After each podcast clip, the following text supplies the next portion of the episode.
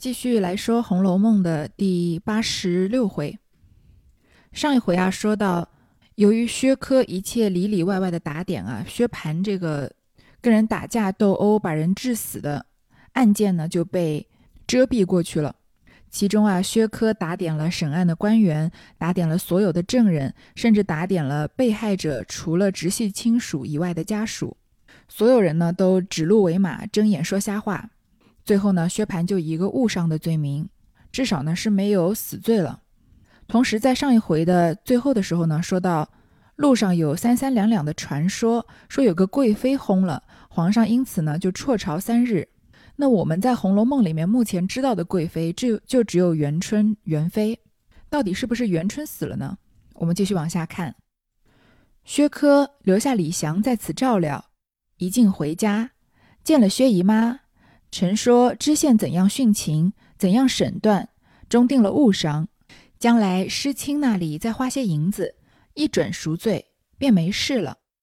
薛姨妈听说，暂且放心，说正派你来家中照应，贾府里本该卸去，况且周贵妃轰了，他们天天进去，家里空落落的。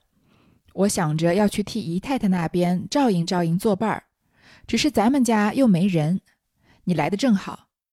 薛科道：“我在外头原听见说是贾妃轰了，这么才赶回来的。我们元妃好好的，怎么说死了？”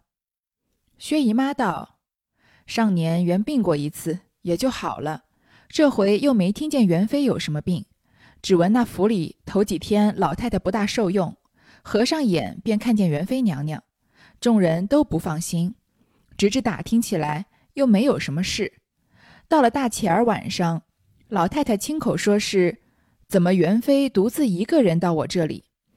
众人只道是病中想的话，总不信。老太太又说：“你们不信，元妃还与我说是荣华易尽，需要退步抽身。”众人都说：“谁不想到，这是有年纪的人思前想后的心事。”所以也不当件事，恰好第二天早起，里头吵嚷出来说娘娘病重，宣阁告命进去请安，他们就惊疑的了不得，赶着进去。他们还没有出来，我们家里已听见周贵妃轰事了。我想外头的讹言，家里的疑心，恰碰在一处，可奇不奇？宝钗道：“不但是外头的讹言喘错，便在家里的。”一听见“娘娘”两个字，也就都忙了。过后才明白，这两天那府里这些丫头婆子来说，他们早知道不是咱们家的娘娘。我说：“你们哪里拿得定呢？”他说道：“前几年正月，外省推荐了一个算命的，说是很准。那老太太叫人将元妃八字夹在丫头们八字里头，送出去叫他推算。”他独说这正月初一生日的那位姑娘，只怕时辰错了，不然真是个贵人，也不能在这府中。老爷和众人说，不管他错不错，照八字算去。那先生便说，甲申年正月丙寅这四个字内有伤官败财，为申字内有正官禄马，这就是家里养不住的，也不见什么好。这日子是乙卯。初春木旺，虽是比肩，哪里知道愈比愈好？就像那个好木料，玉金琢销才成大器。独喜的时上什么心金为贵，什么寺中正官禄马独旺，这叫做飞天禄马阁。又说什么日禄归时，贵重的很。天愿二德做本命，贵受交房之宠。这位姑娘若是时辰准了。定是一位主子娘娘，这不算准了吗？我们还记得说，可惜荣华不久，只怕遇着寅年卯月，这就是比而又比，劫而又劫。譬如好木，它要做玲珑剔透，本质就不坚了。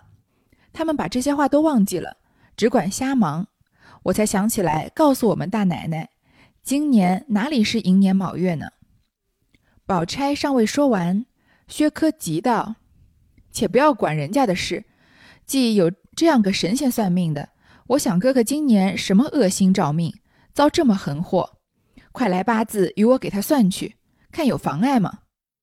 宝钗道：“他是外省来的，不知如今在京不在了。”薛科把李祥啊留在这个薛蟠坐牢的那个地方照料着，他自己呢回到京城见薛姨妈，把事情的来龙去脉啊告诉薛姨妈说说这个知县怎么样徇私枉法，怎么样审断，最后啊给薛蟠只定了个误上的罪，将来啊那个尸体的，就是死者的亲属，再多花点银子打点打点，肯定没事儿了。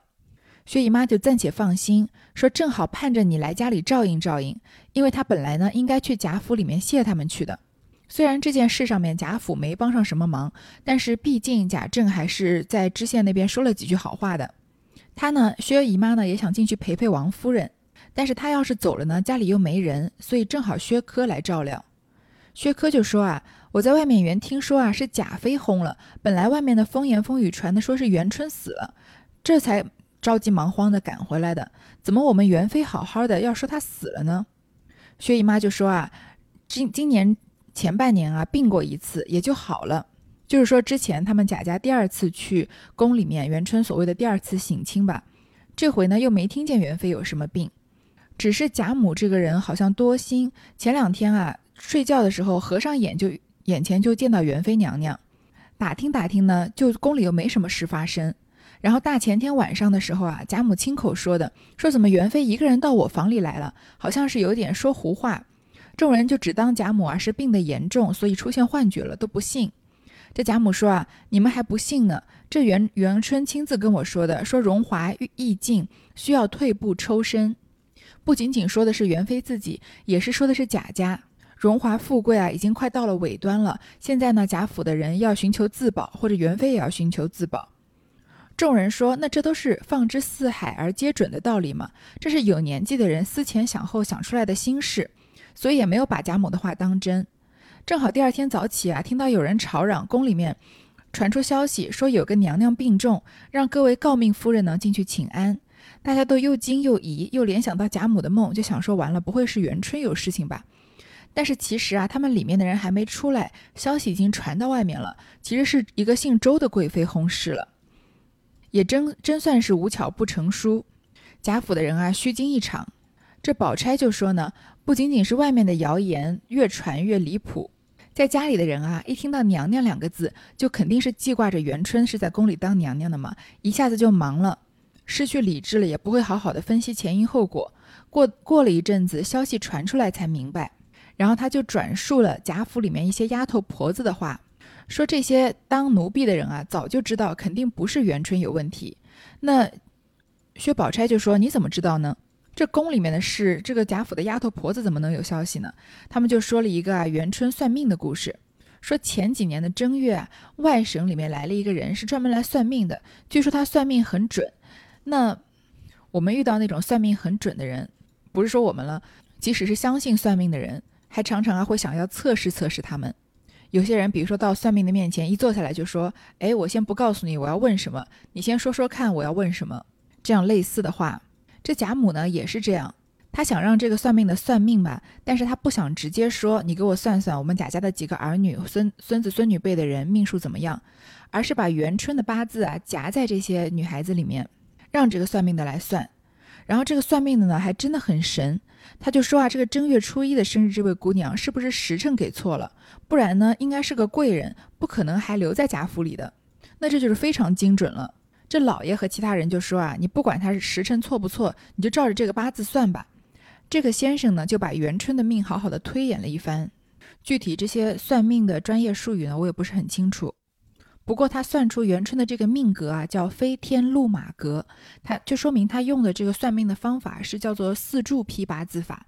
这四柱啊，就是用出生人的出生的年月日时，分别作为年柱、月柱、日柱和时柱，然后用天干地支的纪年法表现出来，每个柱两个字，那一共八个字，也叫生辰八字，可以推算个人的运程。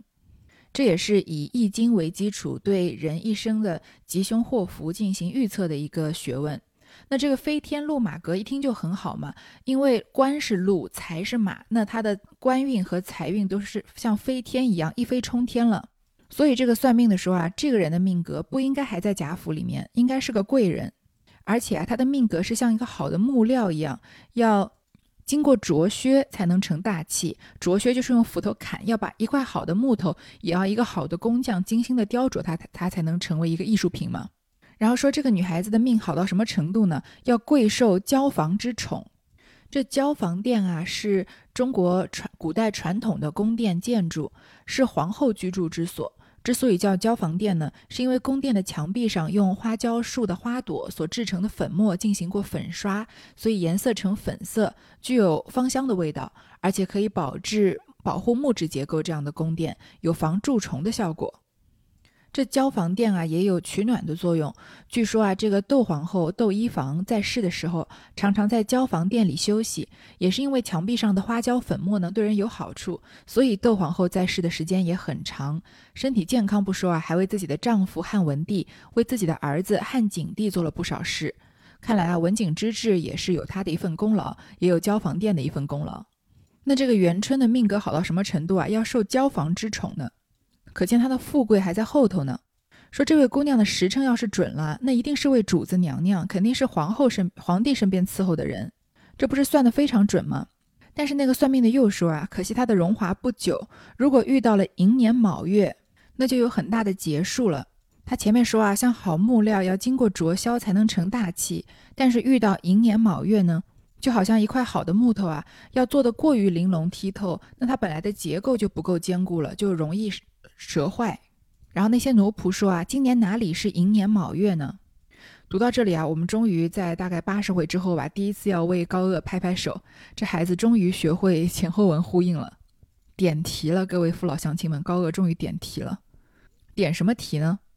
元春的判词：二十年来辨是非，榴花开处照宫闱，三春争吉初春景，虎兔相逢大梦归。那关于元春的判词呢，历来争议也很多，尤其是这句啊“虎兔相逢大梦归”，因为这句是点名贾元春的死亡。有一部分人人认为呢，“虎兔相逢”字面意思看上看啊，是老虎吃掉了兔子，暗示元春啊是死于宫廷斗争，然后也是点名贾元春死亡的原因。另一部分人呢，就是像高鹗这样认为，但是很大部分认为啊，虎兔虎其实就是寅，兔就是卯，所以。大部分认为元春是在虎兔相交之年死去的，就是立春是在虎年，那死在立春后一日，所以从命理上来说啊，是兔年的开始，名义上是死在虎年，实则是死在兔年，这就是所谓的虎兔相逢，也是点明元春死亡的时间。所以有一部分人认为是，呃，虎兔相逢大梦归，说的是元春死亡的原因；有一部分人认为呢，是点明他死亡的时间。那高鄂是肯定是站在后一篇后一个角度认为的。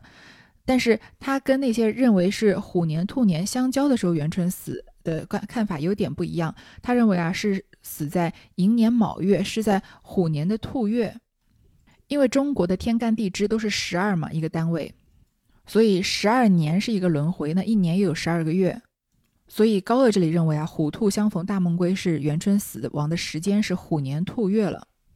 关于元春的死呢，因为前文的暗示太少了。所以怎么样理解都是有有迹可循的，可以自圆其说的。高鹗这个说法呢也可以，而且这里终于透过这些丫鬟奴仆的手啊，点了这个虎兔相逢的题。我们作为读者啊，读起来也真的是觉得倍感欣慰了。宝钗还没说完啊，薛科就说：“不要管人家家的事了，既然有个算命的算得这么准，那哥哥今年是什么恶星照命啊？遭遇这个横祸，赶快把。”薛蟠的八字给我，我来找这个算命的算，看看有没有问题。我上一回就说了，薛科是被高鹗把人设写崩了的一个人。他在八十回之前啊，可以说是个青年才俊，也是一个很值得托付终身的男人，所以认为选邢岫烟嫁给他也是个良配。但是在八十回之后呢，高鹗呢把他写成了一个为了家族的利益，失去了正义和邪恶之间的是非观的一个人。你看，薛蟠打死了一个人，他。到处打打点，把这薛蟠的案子翻了，其实是冤枉了，让死者冤死嘛。但是在他的眼里啊，他认为薛蟠是什么恶星照命，遭到一个横祸。如果薛蟠是遭了一个什么横祸的话，那被薛蟠无缘无故打死的那个人算什么呢？富贵人家的这个纨绔子弟啊，都是视普通百姓的人命为草芥。这里也写的淋漓尽致，只是高鹗这样写薛科啊，让我们觉得心里面有点不甘心而已。宝钗就说啊，她是外省来的，现在也不知道在不在了。说着，便打点薛姨妈往贾府去。到了那里，只有李纨、探春等在家接着，便问道：“大爷的事怎么样了？”薛姨妈道：“等详上司裁定，看来也到不了死罪了。”这才大家放心。探春便道：“昨晚太太想着说，上回家里有事，全仗姨太太照应；如今自己有事，也难提了。”心里只是不放心。薛姨妈道：“我在家里也是难过，只是你大哥遭了事，你二兄弟又办事去了，家里你姐姐一个人，中什么用？况且我们媳妇儿又是个不大小事的，所以不能脱身过来。木金那里知县也正为预备周贵妃的差事，不得了结案件，所以你二兄弟回来了，我才得过来看看。”李纨便道：“请姨太太在家里住几天更好。”薛姨妈点头道：“我也要在这边给你们姐妹们做做伴儿，就指你宝妹妹冷静些。”惜春道：“姨妈要垫着，为什么不把宝姐姐也请过来？”薛姨妈笑着说道：“使不得。”惜春道：“怎么使不得？她先怎么住得来呢？”李纨道：“你不懂的。”人家家里如今有事，怎么来呢？惜春也信以为实，不便再问。说着呢，薛姨妈就往贾府去了。这时候只有李纨和探春在，就问薛蟠的事情处理怎么样了。薛姨妈就让他们放心，说应该判不了死罪。探春就说啊，昨晚太太还想着，就是王夫人说啊，上回家里有事都是靠姨太太照应的，上回贾府有什么事情是靠薛姨妈照应的呢？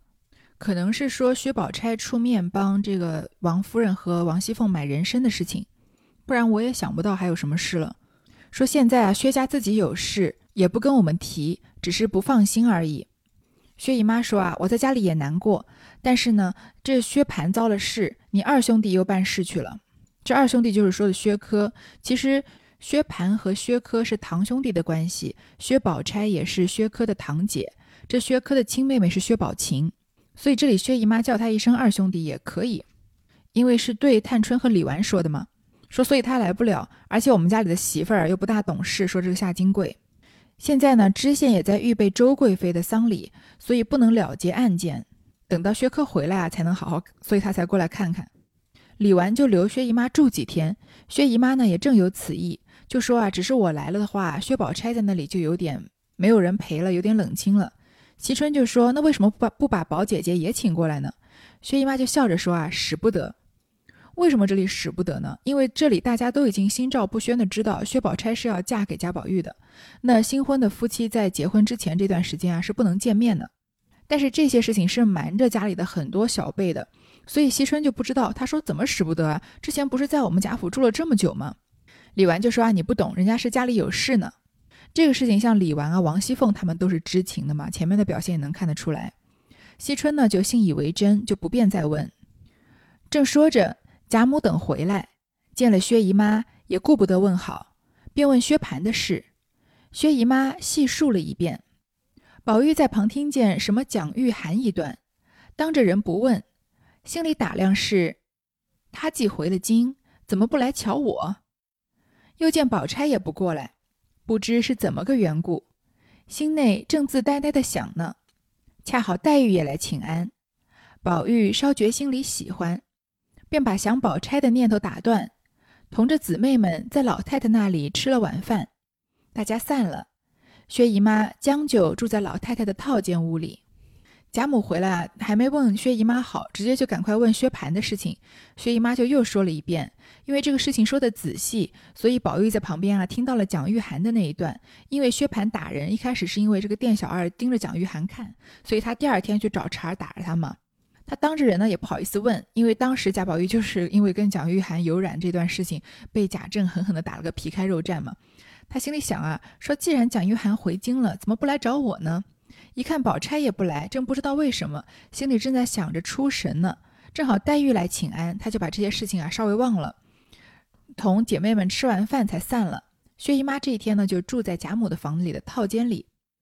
宝玉回到自己房中，换了衣服，忽然想起蒋玉菡给的汗巾，便向袭人道：“你那一年没有系的那条红汗巾子还有没有？”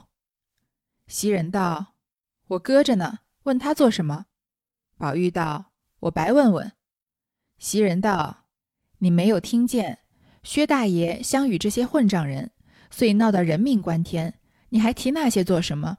有这样白操心，倒不如静静儿的读念念书。”把这些个没要紧的事唠开了也好。宝玉道：“我并不闹什么，偶然想起有也罢，没也罢，我白问一声，你们就有这些话。”袭人笑道：“并不是我多话，一个人知书达理，就该往上巴结才是。就是心爱的人来了，也叫他瞧着喜欢尊敬啊。”宝玉被袭人一提，便说：“了不得。”方才我在老太太那边看见人多，没有与林妹妹说话，她也不曾理我。散的时候，她先走了。此时必在屋里，我去就来。说着就走。袭人道：“快些回来吧，这都是我提头儿，倒招起你的高兴来了。”宝玉回到房中啊，换衣服，又想起蒋玉菡的事情，然后就想起他曾经给他的那条红汗巾子，就问袭人还在不在。袭人就说啊还在呢。为为什么要问？宝玉就说啊，随便问问。袭人就说啊，你倒是没听见吗？薛大爷啊，跟他一起打交道的这些混账人啊，都不是什么好东西，所以才闹得人命关天。你还提这些做什么？然后就趁机啊，多劝宝玉多念念书。那宝玉也不是很烦吗？说我随便问问，你怎么这么多话呀？袭人就说啊，不是我多话，一个人知书达理啊，该往上巴结他才是。哎，这里又写的让人觉得有点难受。袭人的情商是不会说出巴结两个字的，虽然他的行为是巴结，但是这个把他巴结的行为就直接讲出来，还拿来劝宝玉，这感觉比行晴雯的呃比比这个袭人的情商要低了好几个等级了。说就是以后有心爱的人来了呀，也要让他瞧着喜欢尊敬才行啊。宝玉听到这个心爱的人，就想到林妹妹了，说哎呀，刚刚跟老太太那边啊都没捞到和林妹妹说两句话，现在她一定在屋里，我就去找她。袭人就在后面啊打趣他说：“我提的话头，怎么把你的兴头都提上来了？”宝玉也不答言，低着头一径走到潇湘馆来。只见黛玉靠在桌上看书，宝玉走到跟前，笑说道：“妹妹早回来了。”黛玉也笑道：“你不理我，我还在那里做什么？”宝玉一面笑说：“他们人多说话，我插不下嘴去，所以没有和你说话。”一面瞧着黛玉看的那本书，书上的字一个也不认得，有的像勺子，有的像芒字，也有一个大字旁边九字加上一勾，中间又添个五字，也有上头五字六字又添一个木字，底下又是一个五字，看着又奇怪又纳闷，便说：“妹妹近日愈发静了，看起天书来了。”黛玉呲的一声笑道。好个念书的人，连个琴谱都没见过。宝玉道：“琴谱怎么不知道？为什么上头的字一个也不认得？妹妹你认得吗？”黛玉道：“不认得，瞧他做什么？”宝玉道：“我不信，从没有听见你会抚琴。我们书房里挂着好几张。前年来了一个清客先生，叫做什么姬浩谷，老爷烦他抚了一曲。”他取下琴来说，都使不得，还说老先生若高兴，改日携琴来请教。想是我们老爷也不懂，他便不来了。怎么你有本事藏着？黛玉道：“我何尝真会呢？前日身上略觉舒服，在大书架上翻书，看有一套琴谱，甚有雅趣，上头讲的情理甚通，手法说的也明白。”真是古人静心养性的功夫，我在扬州也听得讲究过，也曾学过，只是不弄了就没有了。这果真是三日不弹，手生荆棘。前日看着几篇没有曲文，只有操名，我又到别处找了一本有曲文的来看着，才有意思。究竟怎么弹得好，实在也难。书上说的诗旷古琴能来龙。能来风雷龙凤，孔圣人尚学琴于诗乡，一操便知其为文王。高山流水，得遇知音。说到这里，眼皮儿微微一动，慢慢的低下头去。宝玉正听得高兴，便道：“好妹妹，你才说的实在有趣，只是我才见上头的字都不认得，你教我几个呢？”黛玉道：“不用教的，一说便可以知道的。”宝玉道：“我是个糊涂人，得教我那个大字加一勾，中间一个五字的。”黛玉笑道。这大字九字是用左手大拇指按琴上的九徽，这一勾加五字是右手勾五弦，并不是一个字，乃是一声，是极容易的。还有吟、揉、绰、注、撞、走、飞、推等手法，是讲究手法的。宝玉乐得手舞足蹈地说：“好妹妹，你既明情理，我们何不学起来？”黛玉道：“情者静也，古人治下原以治身，涵养性情，益其淫荡，去其奢侈。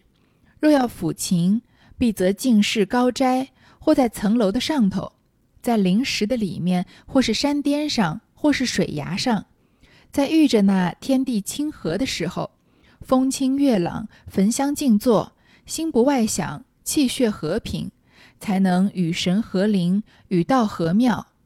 所以古人说知音难遇。若无知音，宁可独坐着，独对着那清风明月、苍松怪石、野原老鹤抚弄一番，以寄兴趣，方为不负了这情。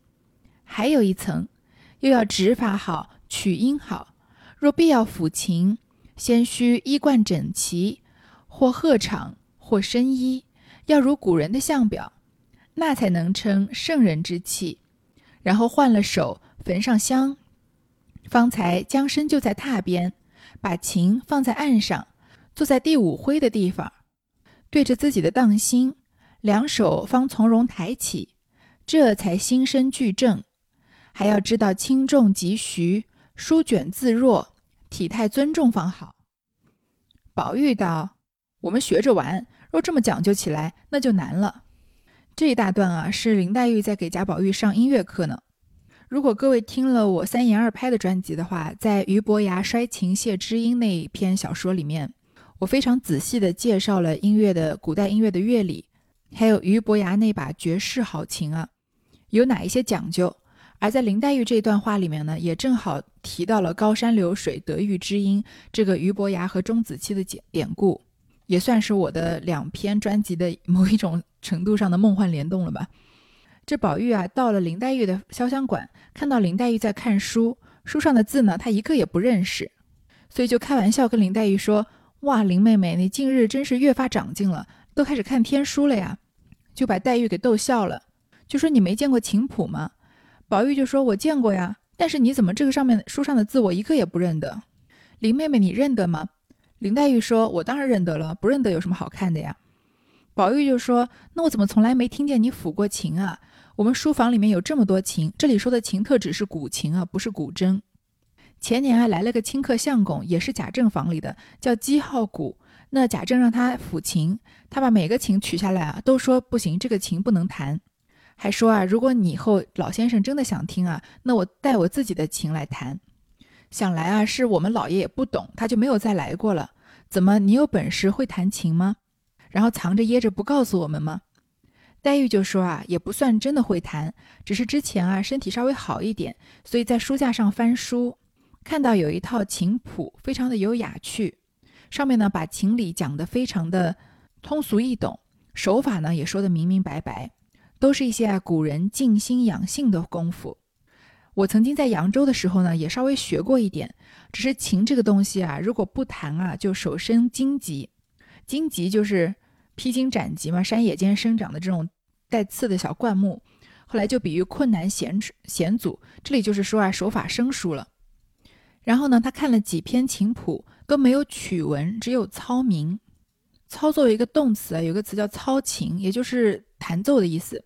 就是说只有弹奏的指法，但是没有真正的音符、乐曲的曲文。如果学过一点音乐乐器，不管是钢琴啊、吉他还是什么，应该都不陌生。就是我们看琴谱啊，要看两个东西，尤其是初学者的时候，你先看这个五线谱这个音的音节、音符，每一大段分几个小节，可以知道这个这段旋律大概的节奏，还有它的这个抑扬顿挫是怎么怎么样。那初学钢琴的时候呢，这个琴五线谱的上方啊还会有一些数字，就是告诉你啊这个键用什么手哪一根手指来弹。当然，钢琴弹的熟练了之后啊，就不太需要这个所谓的操法了。就不需要告诉你是用哪个手指来击哪个键，因为你弹的熟练之后，就会自然的找到自己手指按键最舒服的方式。那每一个人也是不一样的。那黛玉找的这本呢，只有指法没有音符，所以他又找了有曲文的来看，说呢也弹的不怎么算好。书上说啊，旷这个旷世的琴师弹的真的好的人啊，能引来风龙龙风雷龙凤，弹得好的起来，自然界的万事万物都会被吸引。这孔圣人呢，也和师襄学过琴。师襄是春秋时期鲁国的一个乐官，一操便知其为文王。这是什么意思呢？其实这是一个典故，是一个孔子学琴于师襄子的典故。就说孔子啊，在学习方面非常虚虚心，又特别刻苦。有一次啊，孔子就随这个师襄在学弹琴，取名啊叫做《文王操》。文王操啊，是一个歌颂周文王的琴曲，现在已经失传了。那孔子苦苦的练了很多日子，师襄子就说呢：“你练得很可以了。”孔子说：“啊，我已经掌握了这个曲子的弹法，但是还是不得要领。”又练了很多日子，师襄子又说：“啊，可以了，你已经真的知道这个掌握了这个曲子的要义了。”孔子仍然说：“啊，不可以，未得其志。”又过了很长很长时间，师襄子认为这回真的可以了。可是孔子仍然认为啊自己没有弹好这首乐曲，于是啊孔子反复的钻研体会琴曲的内涵，直到他在弹琴的时候啊看到周文王的形象从乐曲中表现出来了，才罢休。这就是一操便知其为文王。就像我们在这个俞伯牙谢摔琴谢知音那个小说里说的，也就是林黛玉在这里说的“高山流水得遇知音”。这俞伯牙弹了一段琴，说叫钟子期说：“你猜猜我琴里想表达的什么意思？”钟子期一下就猜出表达的是高山。过了一会儿，他又弹了一段，然后他一下就猜出来是流水。于是两个萍水相逢的人啊，当场就要结拜为兄弟，因为千金易得，知己难求嘛。说到这里啊，黛玉眼皮儿微微一动，慢慢的低下头去，她害羞了，因为宝玉在她面前，宝玉就是她的知音，也是她的知己。那宝黛的这种琴瑟和鸣，和俞伯牙和钟子期可以说不相上下，有过之而无不及的嘛。因为他们还掺杂了爱情在里面。宝玉就听得很高兴，说啊，你刚才那些字教教我认吧。黛玉就说啊，不用教，一说就能知道。宝玉说啊，我是个糊涂人，这些字他一个也不认识。其实呢，错的错错就错在宝玉以为那几个字是一个字，其实并不是，那是几个分开来的字。指导这个弹琴的人怎么按下这个音符，是什么音符，用什么样的力道按，用什么样的手法按，所以才会有这些组合起来让宝玉看得莫名其妙的字了。黛玉就解释了一下，这个大字九字是说用左手的大拇指按琴上的九徽，这个琴徽是什么呢？是古琴上面用来标志。琴音弦位的一个符号，就是古琴面板的左方啊，有一排圆圆的点，用一般用贝壳啊或者金属相制而成，是用来标记琴上面音符的位置的。那只是用左手的大拇指按到第九徽的琴弦，还算是很容易的，因为这个按啊，随着力度和指法的不一样，还分有很多种。黛玉就继续说啊，有这个吟，吟就是和吟和柔吧，都是左手按指在弦位上面有规律的颤动。我们有时候看到有人在。有人在弹古琴，或者现在看到弹古琴的人少了，弹古筝的人多。古筝也有这个手法，就是按下去的时候，手好像有规律的在这个颤抖一样。其实这就是吟和柔的手法。吟呢是微细的颤动，柔是比较明显的颤动。那绰就是。绰和柱都是指左手按指啊，在琴弦上面滑动，绰是往上滑，柱是往下滑。所以有时候我们看到这个有人在弹古琴或者古筝的时候，他的手好像是在琴上面很很顺的这样滑动一样，这就是绰和柱的手法。那撞呢，就是按到那个音以后啊，手指往右上方少许的急撞，再迅速的返回原位。走呢，就是用右手指啊。弹弦，然后左手指呢在弦上下滑，就好像给一个给它一个合音的这个效果。飞呢就是飞吟，就是左手在弦上做一个两上一下的动作，可以连续的弹奏出啊四个音。推呢就是专用于第一弦，它的指法就是左手中指按弦以后啊，就把弦往外推出这个音，又称推出。这一段整个都是我查的，说的我好像我很懂古琴一样。我高中的时候上选修课，倒是呃一个现代派诗歌的选修课，那个高中的老师选修课老师特别喜欢给我们放古琴的音乐，所以我在很早的时候就。有这个体会，觉得古琴是中国古古代的这个乐器史上非常重要的一个乐器，而且它弹出来那种很深很浑厚的音啊，是很多其他的乐器没有办法比拟、没办法取代的。可惜现在学古琴的人就越来越少了。这宝玉啊就手舞足蹈，说：“好妹妹，你既然懂情理，我们为什么不学起来呢？”黛玉就说：“啊，学琴不是这么容易的，因为它是一个修身养性的事情。”如果要抚琴啊，一般要找一个非常安静的地方，而且要在高处，或者在层楼的上头，或者在山石之间，在山巅上或者水崖上。那天的天气要好，要风清月朗，而且你弹之前啊，要焚香静坐，要心无旁骛，而且要气血和平，心里面不能有杂念，而且不能生气，有其他的情绪，才能和神合灵，与道合妙。因为弹琴弹到顶，就是要一个天人合一的境界嘛，所以才会像黛玉前面说的这样，来风雷龙凤嘛，把自然界的现象都给改变了。所以古人说知音难遇，如果没有知音在听琴的话，那他宁可独对着清风明月，或者大自然的苍松怪石，或者自然界的飞禽走兽，就抚弄一番，才不负这个琴。而且弹这个琴啊，要指法好，又要取音好。如果一定要抚琴啊。衣冠要整齐，不能衣衫不整的弹，要而且要穿或者鹤氅或者深衣，要像古人那样的装束，这样才能谈得上圣人之气。然后要洗手，要焚香，要把琴放在案上，案就是桌案啊。然后坐在第五徽的地方，要对着自己的当心，两个手啊要从容的抬起，这才心身俱正。弹琴的姿态是弹琴的一一部分，很重要的一个部分。其实钢琴也是一样，你的坐姿要端正啊，然后跟琴的这个距离啊有一个比较严格的规定，还有你不能坐得太高，也不能坐太低嘛，而且还要知道轻重缓急，要体态尊重放好。这段和这个俞伯牙摔琴谢知音里的那一段，在在于嗯钟子期说俞伯牙是什么样的琴，还有说讨论乐理的时候，说的大同小异啊。我觉得俞伯牙那。那篇小说里面讲的更仔细一些。那黛玉毕竟只是浅浅的学过，但是也能看得出来，高鹗应该也是有一些音乐造诣的。如果没有学过乐器啊，至少也是对音乐鉴赏很有功夫。宝玉就说啊，我们就学着玩玩嘛，哪有这么多讲究啊？讲究起来就难了。好，这段就先说到这儿。